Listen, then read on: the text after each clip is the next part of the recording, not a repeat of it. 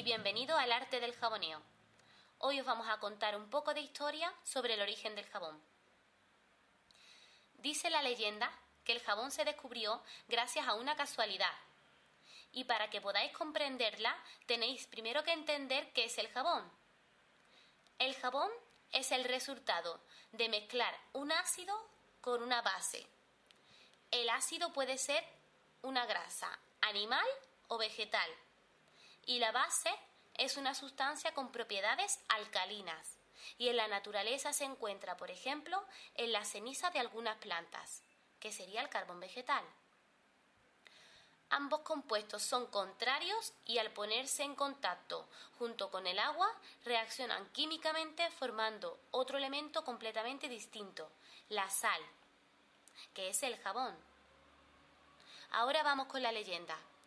Se dice que el jabón se descubrió en la antigua Grecia, debido a que en el monte Sapo, de ahí la procedencia en latín de la palabra jabón, sapoonis, se sacrificaban animales en hogueras y los restos incinerados de los mismos los arrastraban las lluvias hasta el río, que al reaccionar se producía sustancia jabonosa.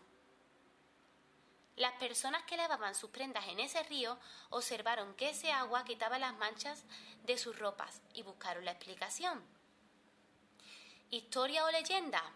Nadie lo puede afirmar, pero está claro que la mayoría de los descubrimientos son frutos de la casualidad y no me extrañaría que sus comienzos hayan sido por este motivo o alguno similar. Los primeros escritos sobre el uso del jabón. Las primeras referencias sobre el uso del jabón que se conocen fueron las escritas por el científico romano Gallo Plinio II en el año 77 después de Cristo, en su obra Naturalis Historia, en la que para lavar la ropa o como remedio contra la dermatitis recomendaba un tipo de jabón elaborado con cenizas procedentes de huesos de animales. Más tarde, en el siglo II, fue el médico Claudio Galeno quien describió el uso del jabón y su proceso de elaboración como remedio cosmético contra la higiene personal y con fines curativos.